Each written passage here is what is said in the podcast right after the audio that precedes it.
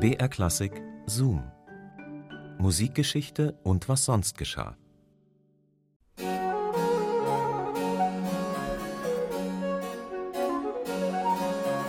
Das ist ein Allegro. Warum hält er sich nicht daran? Seine Majestät spielen mal wieder wie ein lahmer Gaul. Karl Philipp Emanuel Bach ist wütend. Ihm ist inzwischen warm geworden in seiner Livree und die Perücke zwickt ihn auch. Nur mühsam kann er sich beherrschen, seine Cembalo-Begleitung dem Tempo des Königs anzupassen. Er und die anderen Hofmusiker der Hofkapelle des preußischen Königs werfen sich flüchtige Blicke zu.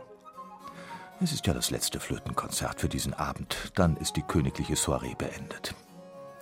Mürrisch spielt Karl Philipp weiter. Heute ist wieder so ein Abend, an dem er sich fragt, warum er eigentlich in die Dienste Friedrichs II. gegangen ist. Seit 28 Jahren ist er jetzt Hofcembalist und hat stets versucht, die Aufmerksamkeit des Königs zu erlangen. Doch statt Anerkennung bekam er nur Ablehnung zu spüren.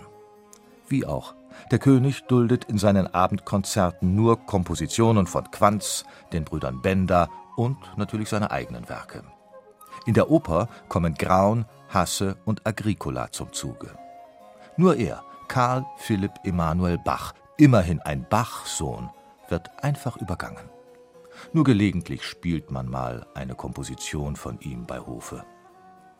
Nächste Woche sitzt Karl Friedrich Fasch wieder hier am Cembalo. Ein Segen, dieser vierwöchentliche Wechsel, denkt Karl Philipp. Da kann ich endlich wieder in Berlin in den Club gehen. Karl Philipp schaut zu seinem König. Sind schon Schweißperlen auf seiner Stirn zu sehen, weil jetzt wieder ein paar schwierige Sechzehntelläufe zu spielen sind? Nein, noch nicht. Er und der König haben kein gutes Verhältnis, denn der König spürt, dass sein Cembalist nicht viel von seinem Flötenspiel hält. Als ein Zuhörer beim Abendkonzert dem König Beifall klatscht mit den Worten Was für ein Rhythmus! Da hat Karl Philipp deutlich hörbar geantwortet, was für Rhythmen. Seine Verbitterung äußert er gerne in spitzen Bemerkungen. Einem Bewunderer des Königs soll er mal erklärt haben, Sie irren, wenn Sie glauben, der König liebe die Musik. Er liebt nur das Flötenspiel. Doch wenn Sie glauben, der König liebe das Flötenspiel, so irren Sie wiederum, er liebt nur seine Flöten. Nein, der zweite Bachsohn verfügt nicht über einen ausgeprägten Untertanengeist.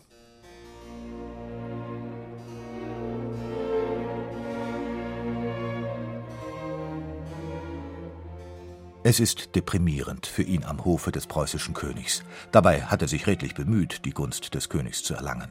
Als er 1738 Friedrich II. kennenlernt, hat er schon zehn kammermusikalisch besetzte Flötenkompositionen vorzuweisen.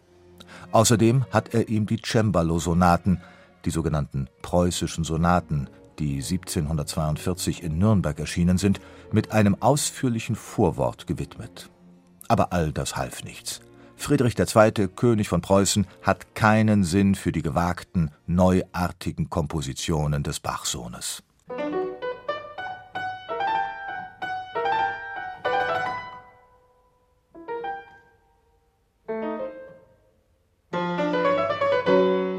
Karl Philipp seufzt.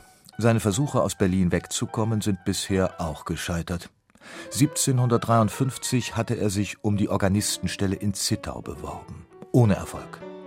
Als er sich dann zwei Jahre später um das Thomaskantorat in Leipzig bewarb, wurde er auch dort abgewiesen. Immerhin hat ihm der König danach endlich sein Gehalt um 200 auf 500 Taler aufgestockt. Ein Viertel von dem, was des Königs Flötenlehrer Johann Joachim Quanz verdient. Darben muss Karl Philipp deshalb aber nicht. Er hat zusätzliche Einnahmen als Komponist und Klavierlehrer. Weit über Berlins Grenzen hinaus huldigt man seinem Improvisationsspiel. Seine originellen Kompositionen verkaufen sich gut. Nur sein Arbeitgeber, der preußische König, verschließt die Augen vor diesen Referenzen.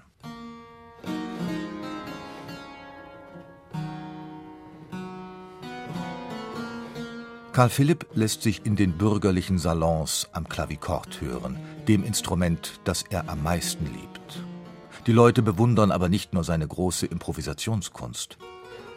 Sein Adagio-Spiel kann ich nicht besser beschreiben, als wenn ich Sie an einen Redner zu denken ganz gehorsamst ersuche, der seine Reden nicht auswendig gelernt hat, sondern von dem Inhalt seiner Rede ganz voll ist, gar nicht eilt, etwas herauszubringen, sondern ganz ruhig eine Welle nach der andern aus der Fülle seiner Seele hervorströmen lässt, schreibt der Dichter Heinrich Wilhelm von Gerstenberg. Und dann ist da ja noch der Donnerstagsclub. Der angesehenste Zirkel in Berlin, dem neben Karl Philipp auch andere Musiker des Königs, Geschäftsmänner, Juristen, Ärzte, Dichter und bildende Künstler angehören. Dort diskutiert man oder spielt Schach. Ein anderes Spiel ist nicht erlaubt. Außerdem musizieren er und die anderen Hofmusiker bei Aufführungen privater Liebhaber. Karl Philipp verfolgt sehr aufmerksam das Berliner Musikleben, von dem er neue Impulse für seine eigenen Kompositionen bekommt. Seine Sinfonien werden von Berliner Liebhabervereinigungen aufgeführt, seine Gedichtvertonung, Herrn Professor Gellerts geistliche Oden und Lieder mit Melodien machen ihn schlagartig zu einem der angesehensten Liedkomponisten in Deutschland. Aber am meisten beschäftigt er sich mit der Klaviermusik. Seine Klavierschule Versuch über die wahre Art, das Klavier zu spielen, ist ein Renner. Doch trotz dieser Erfolge und seiner angesehenen Stellung innerhalb der Berliner Gesellschaft ist Karl Philipp Emanuel Bach unzufrieden. Seit dem Siebenjährigen Krieg ist der Hofdienst noch unerträglicher geworden. Und wer weiß, wann seine Majestät wieder mal Krieg führen wollen. Außerdem diene ich jetzt schon seit 28 Jahren dem preußischen König, aber meine Kompositionen hat er immer noch nicht richtig wahrgenommen. Das ist mir alles zu engstirnig und eingefahren. Ich muss hier weg, denkt er grimmig. Zwei Jahre später erfüllt sich sein Wunsch.